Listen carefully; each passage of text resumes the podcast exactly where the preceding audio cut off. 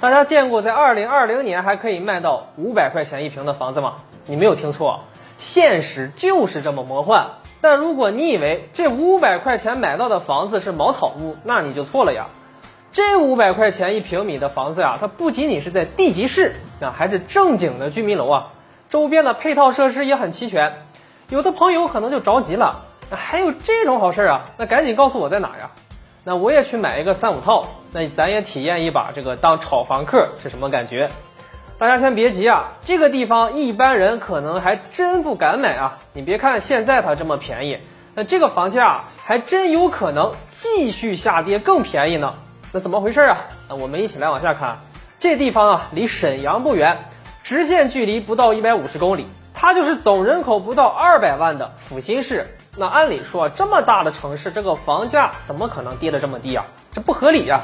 但同样的事情在不久之前呢，确实也发生过。那不知道还有多少人记得黑龙江鹤岗这个地方？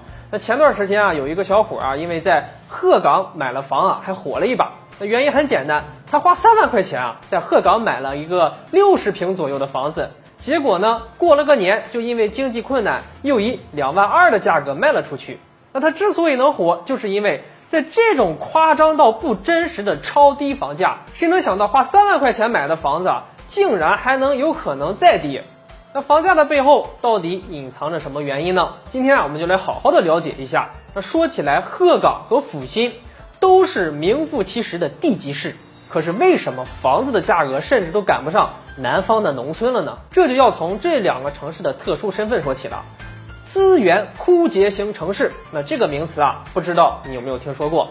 所谓的资源枯竭型城市，就是指矿产资源开发进入了后期。那资源已经进入了衰竭或者是枯竭的过程，所以有的专家也把这种城市叫做资源衰退型城市。像是这样的城市呢，全国现在一共六十九个。那说到这儿，很多人可能就反应过来了，鹤岗和阜新确实都是属于资源枯竭型城市。